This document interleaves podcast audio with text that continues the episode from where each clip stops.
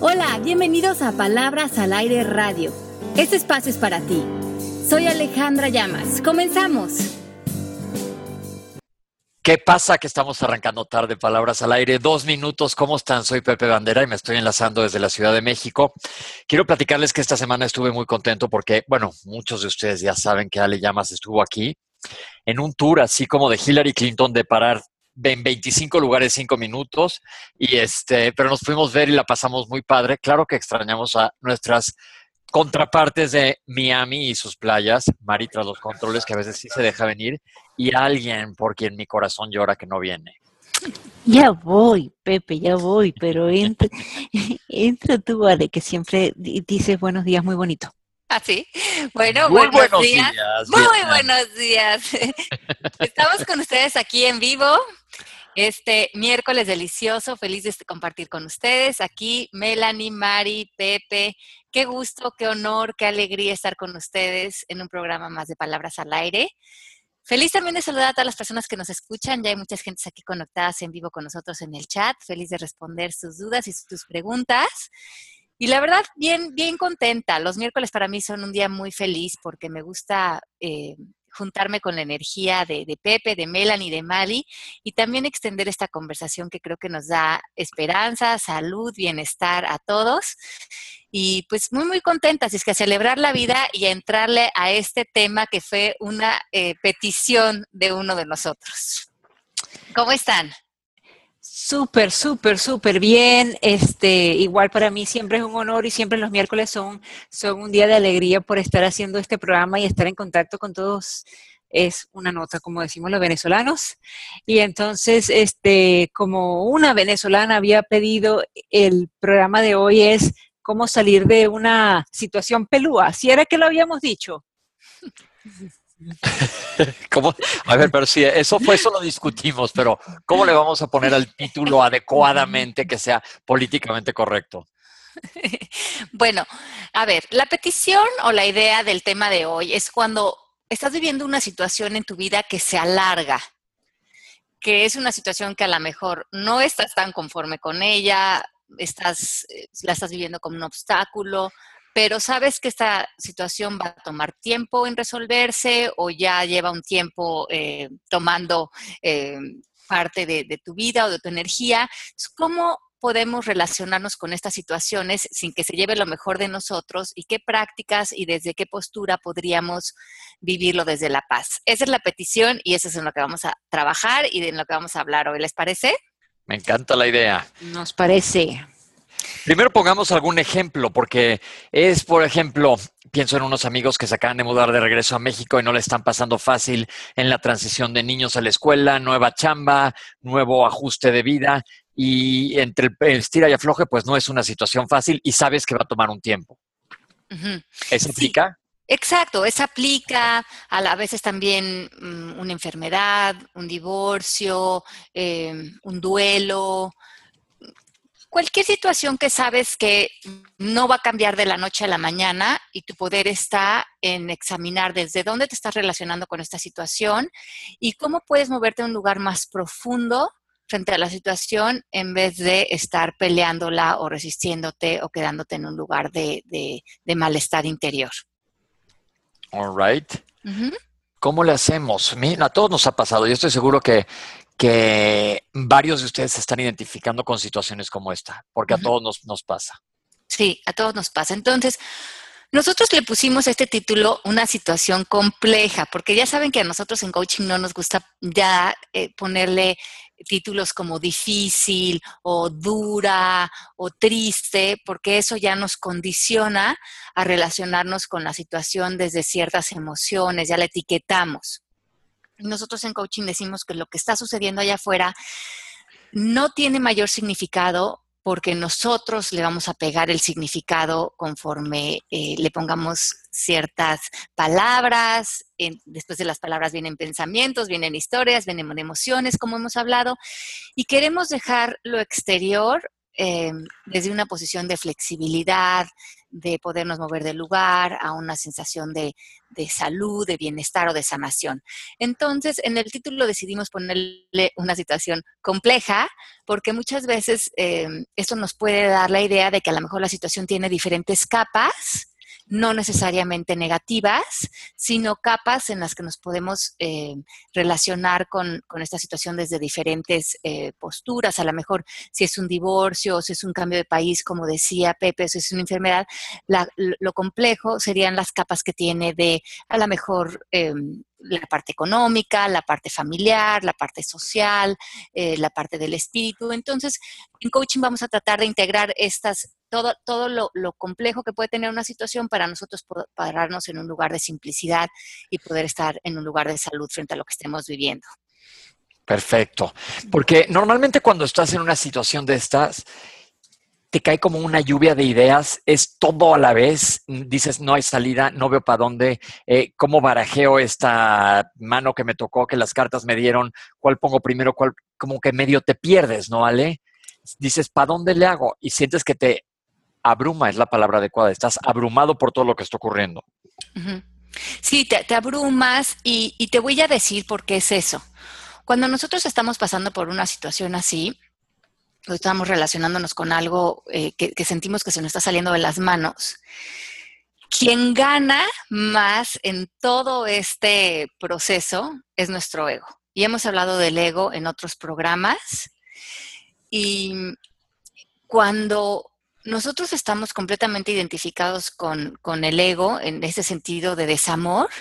Lo que hacemos es que estamos, nuestros pensamientos, nuestras eh, posturas están pegadas en la parte como más falsa de nosotros. Estamos muy pegados al personaje chiquito, a esos pensamientos que están llenos de miedo, de defensa, de ataque, de sentarse en una silla de victimización por lo tanto, nos estamos alejando de nuestro espíritu, de nuestra fuerza, de posibilidades, de estar en contacto con Dios, de confiar, de traer otro aliento y una como fuerza mayor a nuestra vida. Entonces, lo primero que pasa es que muchas veces cuando estamos en estas situaciones, lo que nos va a, suceder es que, como dice eh, aquí Mari, a veces se va como gorda en tobogán eh, y luego regresa a su paz.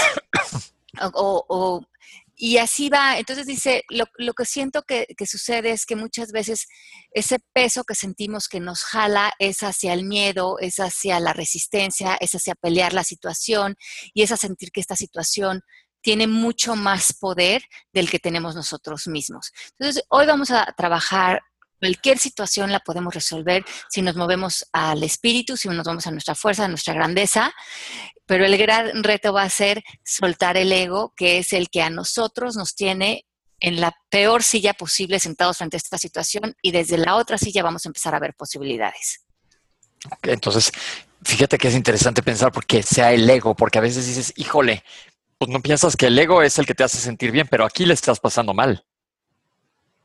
Sí, aquí le estás pasando mal porque em, en esta definición de ego que vamos a trabajar hoy, es ese ego, es cuando el ego está completamente identificado con tus miedos, con tus pensamientos eh, de victimización, cuando estás en defensa, cuando estás en ataque, cuando te sientes como muy chiquito ante la vida, te sientes eh, aislado, te sientes separado, acorralado. Y ahí es cuando el ego se ha apoderado de tu ego, bueno, de tu diálogo interior, de tus pensamientos, de tus emociones, y te tiene en estas eh, como eh, situación muy tóxica frente a, las, frente a lo que estás viviendo, frente a lo que, em, frente inclusive a ver nuevas posibilidades.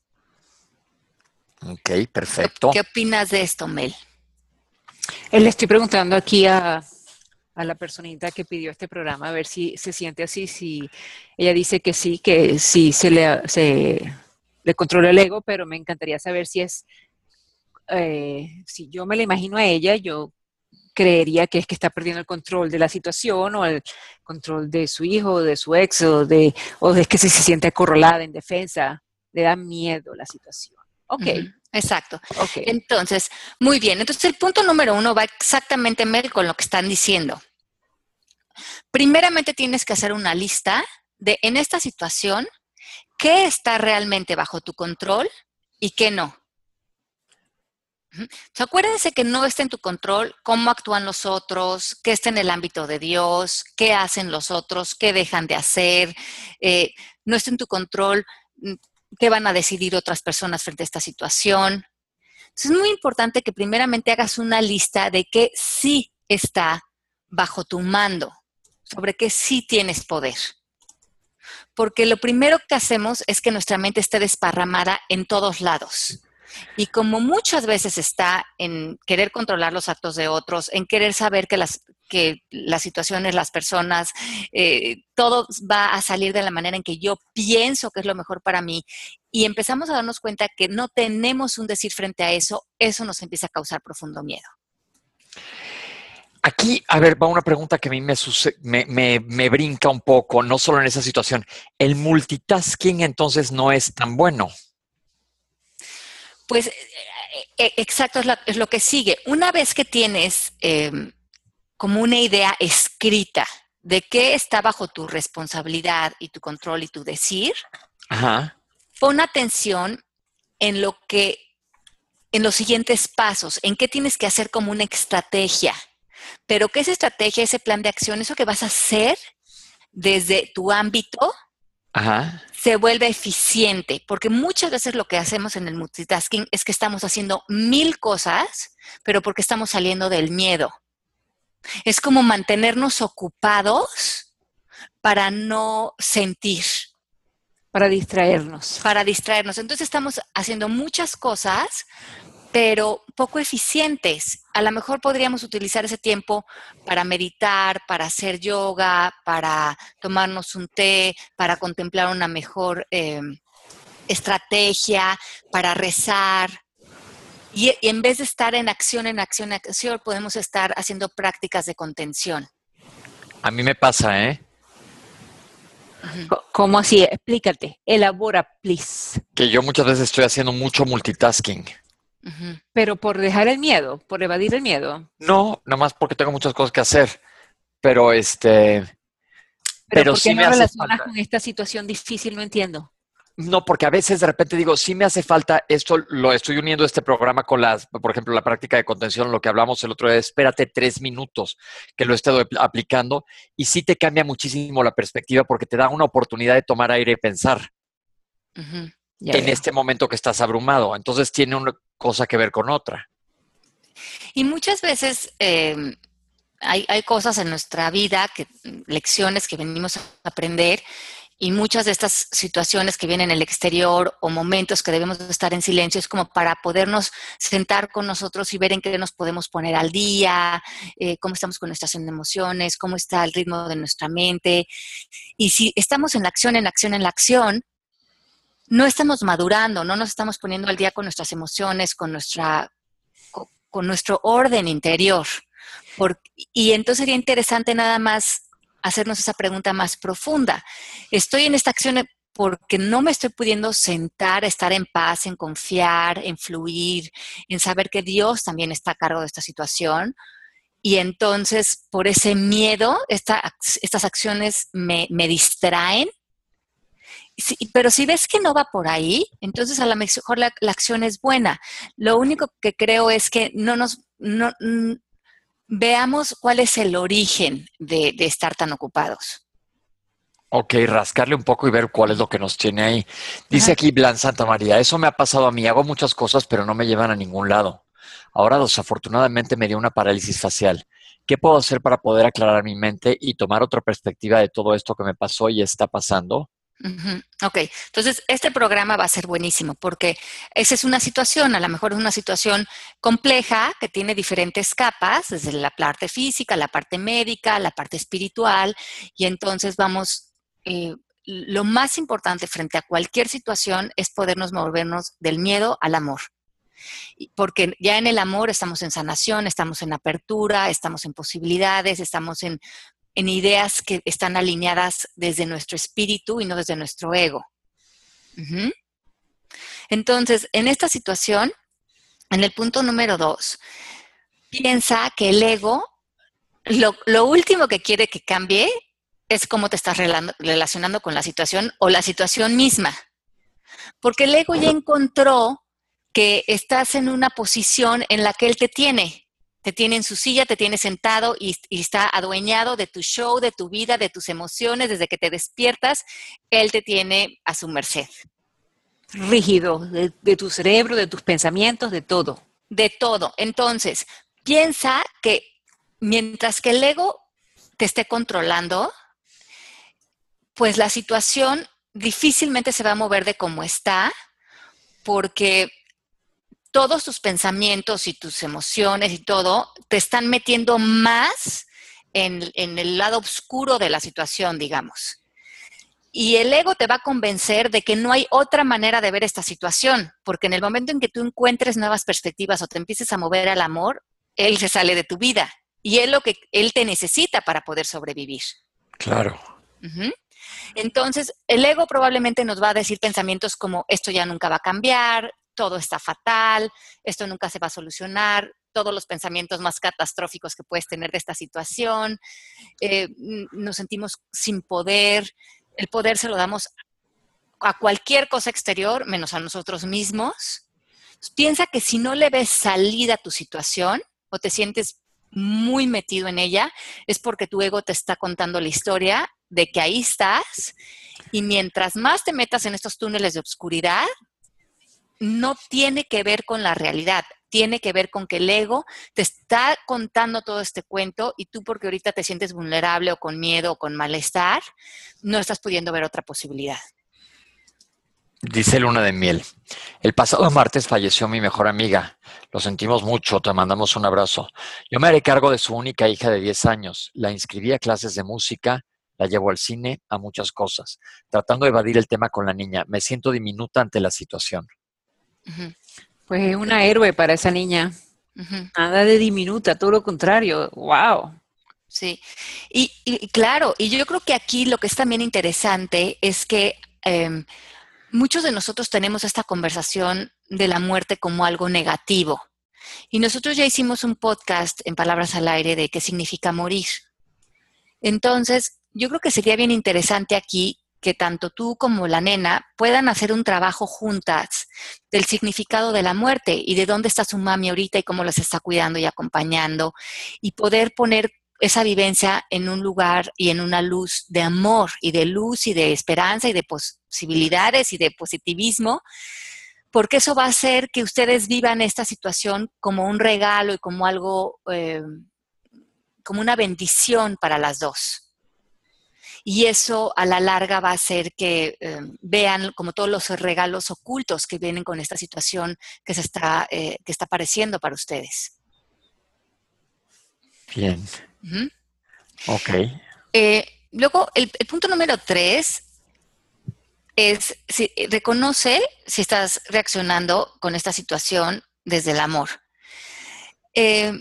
y yo creo que lo más importante aquí es que veamos que muchas veces, como dice Byron Katie, la realidad es más dulce que lo que creemos o lo que decimos de ella. O sea que cuando vemos la situación en sí, sin nada de pensamientos negativos o de miedo, la situación en sí la podemos manejar. Pero cuando empezamos a echarnos todo este cuento de, de, de no es posible, ¿por qué a mí? o por qué está pasando esto, va a pasar lo peor y y sentirnos como condenados frente a la situación o castigados o que algo está mal con nosotros o que el universo está en contra de nosotros, entonces ya no estamos en un lugar de amor. Estamos en completamente a la defensiva y sintiendo que el universo se nos está cayendo encima. Entonces, para movernos al amor, eso solamente lo podemos hacer un pasito a la vez. O sea, en cada momento en el presente, pregúntate, ¿qué es lo más amoroso en este momento para mí? O sea, a lo mejor lo más amoroso en este momento es leer, es aprender sobre lo que estás viviendo, es eh, conocer algún mentor, conectarte con algún grupo, pedir ayuda, eh, meditar, meterte a hacer yoga. ¿Qué sería lo amoroso para ti en este momento? Ahora pasa este momento y a lo mejor decidiste leer algo que te dio inspiración, que te dio esperanza y llega el siguiente momento donde te vas a sentar a comer. ¿Qué es lo más amoroso en este momento? ¿Qué podrías comer que te haga sentir bien? ¿Qué alimentos van a balancear tu sistema emocional, tu sistema nervioso? A lo mejor no meterte una Coca-Cola y unas donas, ¿no? O sea, en cada momento ir reconociendo qué es lo más amoroso para ti, para que en cada momento tú sepas que en tu ámbito tú puedes construir un ser humano fuerte. Y eso está completamente en tu control. Ale, ¿cómo haces, por ejemplo, voy a poner una situación tontísima? En la mañana cuando te, suena el despertador, lo más amoroso sería levántate y vete a correr, a bañar, a lo que sea. Y esa fuerza que te tiene pegosteado a la cama, que no te deja salir, la tienes que pelear, porque digo, es algo a lo que no nos acostumbramos los humanos. ¿Cómo vencer en la situación que sea lo que te está jalando, la contracorriente? Bueno, lo que tú dices es interesante, porque si tú, tú estás parando en la mañana con muchísima resistencia, eh, o, o, el cuerpo te está pidiendo algo, sería interesante que lo escuches. O sea, hay momentos en la vida que a lo mejor tu cuerpo te pide estar muy activo desde muy temprano en la mañana. Pero a lo mejor tu cuerpo ahora está cambiando de ritmo y está necesitando dormir un poco más. Uf, sí. Entonces, probablemente lo interesante sería ver si, pues tú tienes el poder de diseñar tu, tu vida, ver qué cambios puedes hacer para poderle dar esas horas extras a tu cuerpo que está necesitando porque a lo mejor cuando somos más jóvenes tenemos más energía en la mañana y podemos exigirle al cuerpo que arranque motores mucho más rápido. Y a lo mejor con la edad el cuerpo necesita eh, tiempo para estabilizarse, para arrancar, para eh, calentar motores, pues como, como, cualquier otra máquina que trabaja con todo en sincronización, pero pues nosotros somos un, un ser tan complejo que también con la edad ir viendo como este instrumento musical que es nuestro cuerpo, qué va necesitando más de lo que nosotros estamos imponiéndole. Necesito que me des este servicio y este rendimiento. A lo mejor también escucha, tu cuerpo te está hablando todo el tiempo. ¿Qué necesita? ¿Cómo puedes organizar tu trabajo, tus hobbies, tu vida para tú estar más bien acomodándote a que tu cuerpo siga en armonía y en bienestar? Tu cuerpo, Pepe, te está diciendo, no salgas tanto para parrandear. No, ya, eso me lo dijo ya hace muchos meses. Ahora me dice, dale a tu cuerpo alegría, Macarena.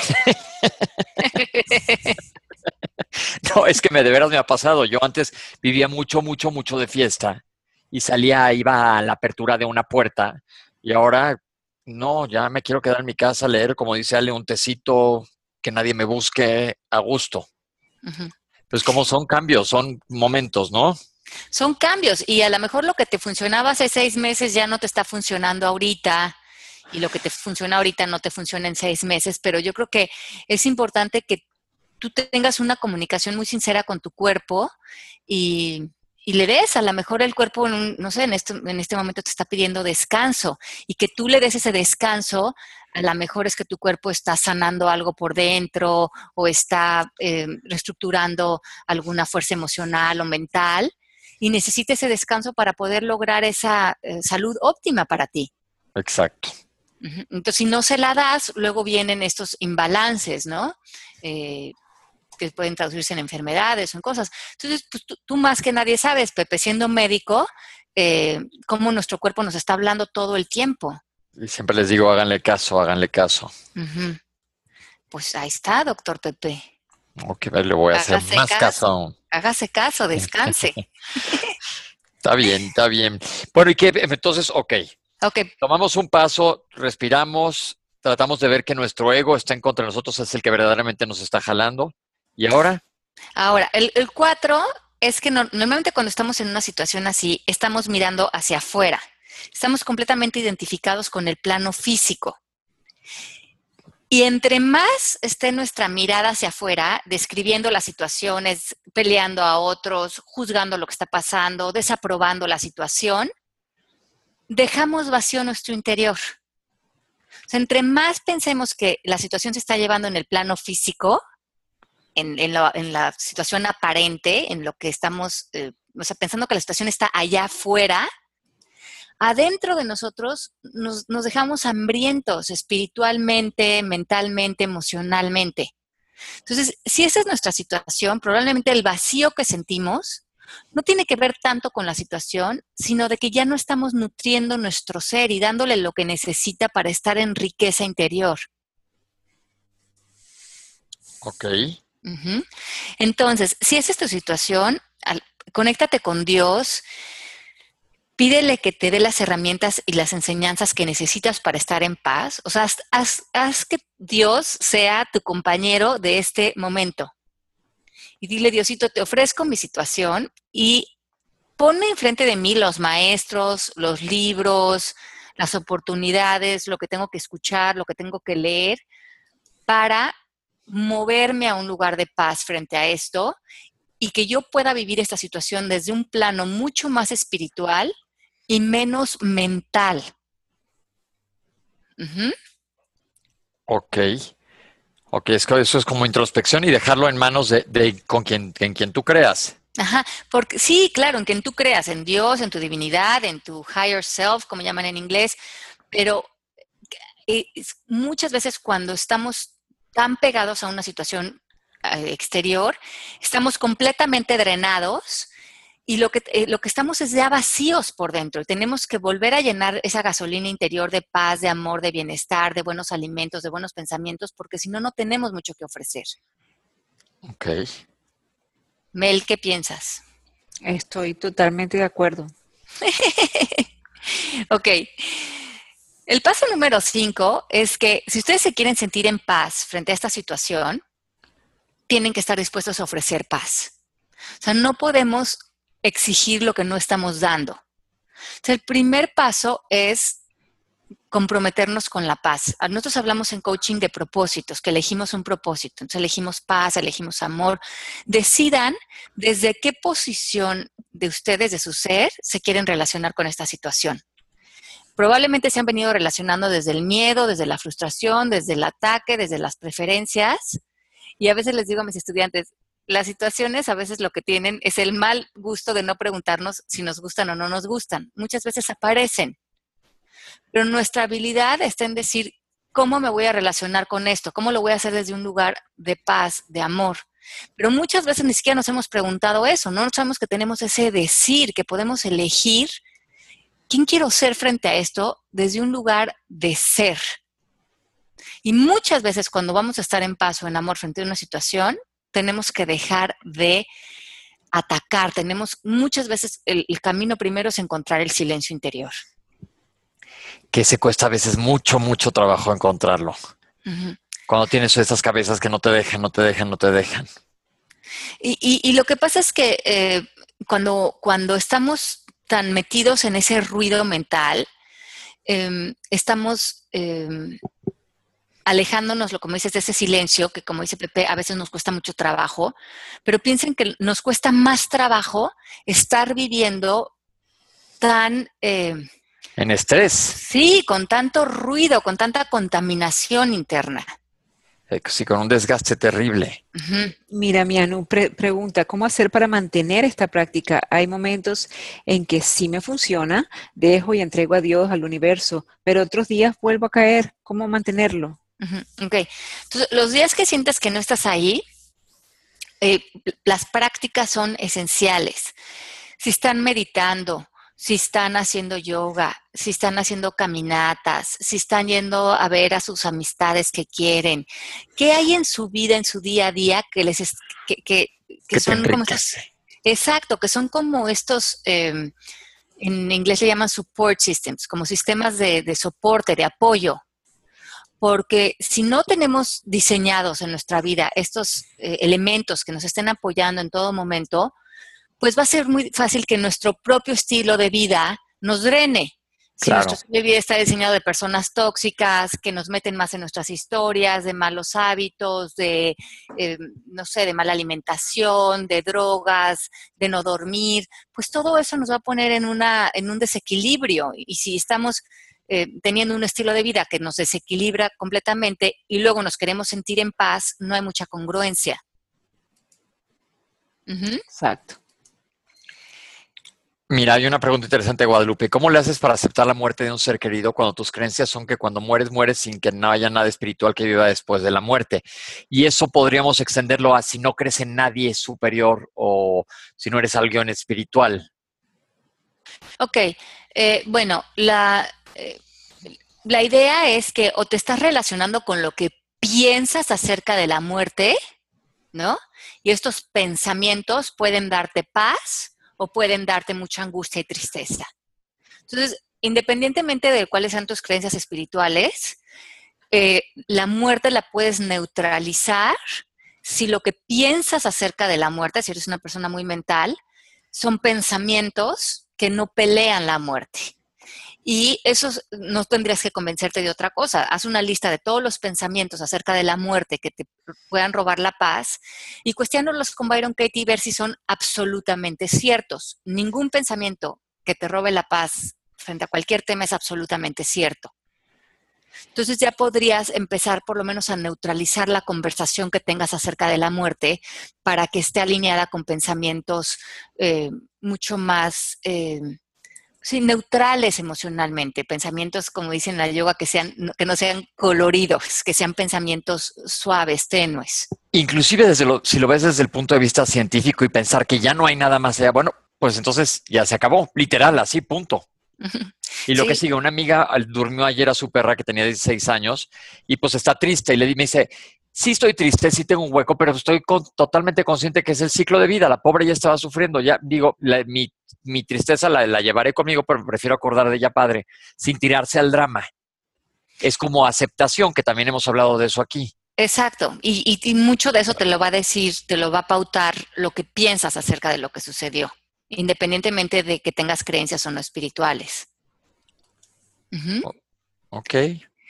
Bueno, el 6, porque se nos está viniendo el tiempo encima, es examina todo lo que te ofende de esa situación y date cuenta que esto te provoca una sensación de mucha impotencia, pero la ofensa viene de tu punto de vista, no de la situación.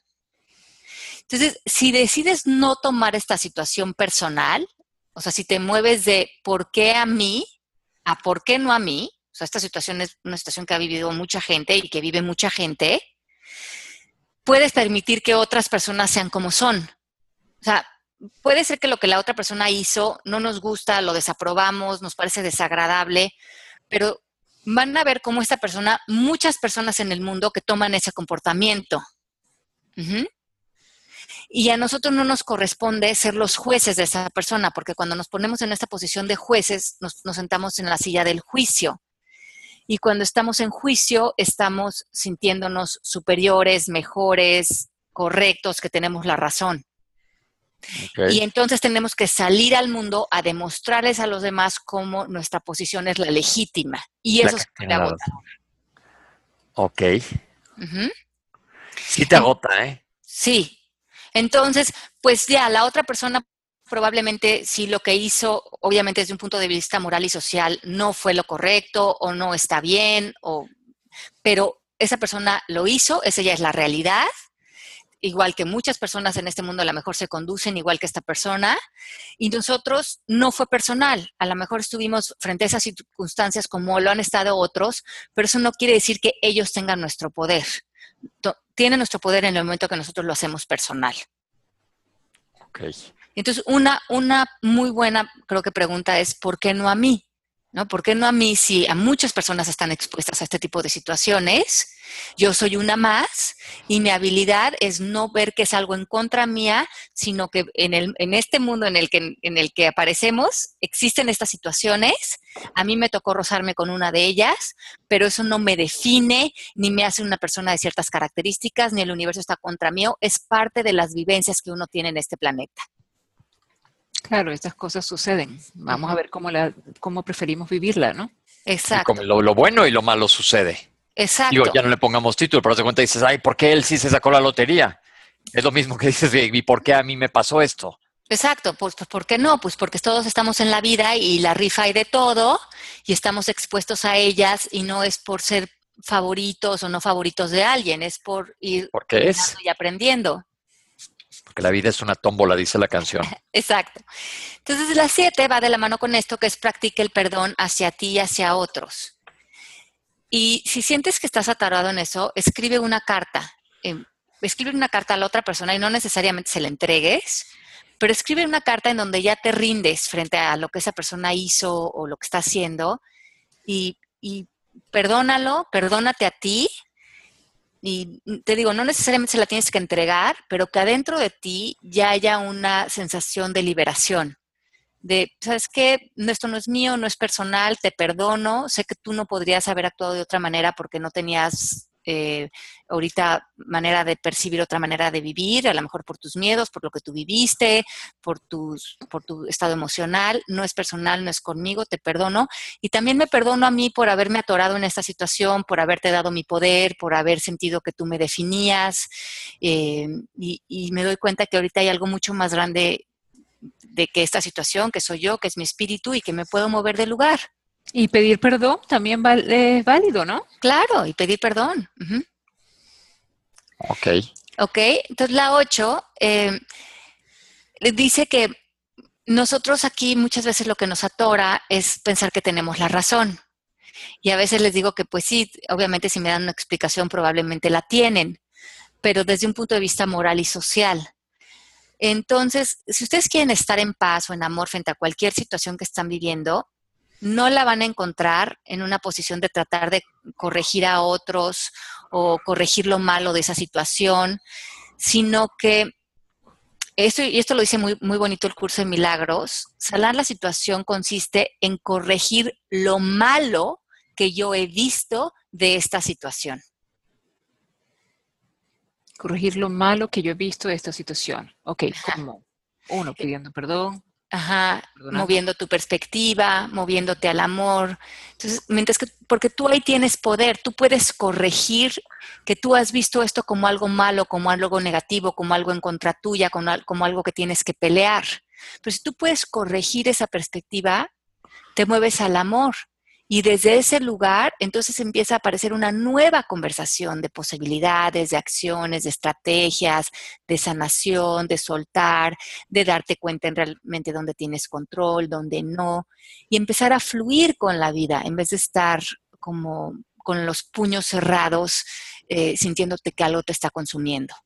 Y allí estaríamos tomando responsabilidad del hecho, porque en toda esta conversación yo no he oído la palabra podemos ser responsables de lo que ha pasado. O sea, hemos llegado aquí por algo que hemos hecho los dos o la situación, pero eh, de alguna manera al pedir perdón o al, o al eh, perdonarnos, aceptamos que hemos sido responsables del resultado que hasta ahora hemos traído de esta situación o de cómo yo me he sentido, ¿no? Claro, porque eh, y, es muy importante lo que dice Melanie. Tomar responsabilidad no quiere decir echar culpas ni sentirte culpable tú por haber creado una situación, porque muchas veces las situaciones aparecen o, las creamos desde lugares tan inconscientes, como una enfermedad o una situación que estamos viviendo X, ¿no? De cualquier situación eh, de, de trabajo, de pareja.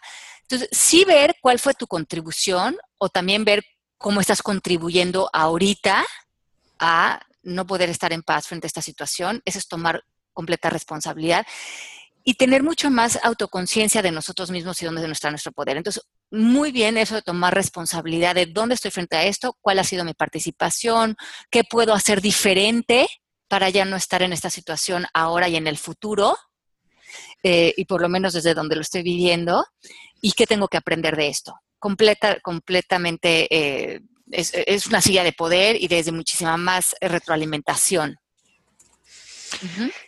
Y también cuando son cosas colectivas, ¿no? Porque muchas veces son situaciones familiares en las que todos contribuimos a la, arquitectura del, del, caos, desastre o situación.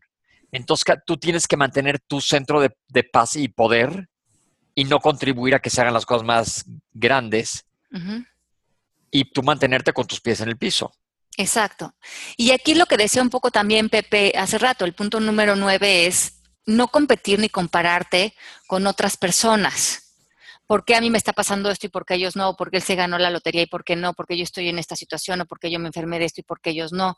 Sino regresar a ti, a tu proceso, a tu vida, a tus enseñanzas y ver cómo esa situación a lo mejor te ha vuelto más humano, más empático, te ha revelado tu fuerza, te ha hecho conectarte con otras personas, te ha hecho también a lo mejor tu poder apoyar a otras personas que también están pasando por algo similar.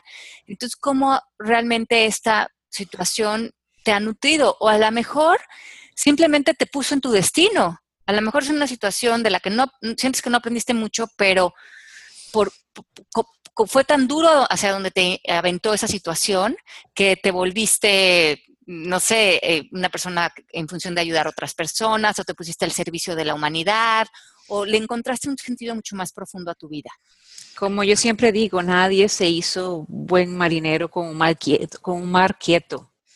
Y como yo siempre digo, muchos de los regalos de la vida vienen envueltos en algo horrible. Exacto. No decir en qué. Y el punto número 10, que creo que es uno que a veces este, nos, nos concierne a muchos, es la preocupación. Es el mayor tiempo que tu ser eh, interior se enfoca en preocupaciones acerca de la situación, te alejas del presente, te alejas de estar en una presencia poderosa y obviamente te alejas de la paz. Y al ego nada lo puede hacer más feliz que tú estés preocupado. Y es horrible estar preocupado. Porque te lleva se lleva todo de ti, se lleva tu energía, se lleva tu fuerza, se lleva tu mente, se lleva tu sueño. Y mientras que tú sientas que tú tienes algo de qué preocuparte, el ego está contigo de la mano, feliz de la vida, regocijando. Eh, y muchas veces lo que sucede con la preocupación es que creemos que cuando estamos pensando y pensando y pensando y pensando y pensando obsesivamente en algo, es porque en todos esos pensamientos vamos a encontrar soluciones. Y esa es la trampa, que te paras en la noche y no dejas de pensar en eso y piensas que se te van a ocurrir grandes ideas o que por fin vas a salir de esa situación y del malestar que te tiene por, por no dejar de pensar en ello. Pero no tiene nada que ver con las soluciones, porque esos pensamientos están viniendo desde un lugar de miedo. Y las, las soluciones van a venir desde un lugar de tu espíritu, de tu fuerza, de tu ser mayor.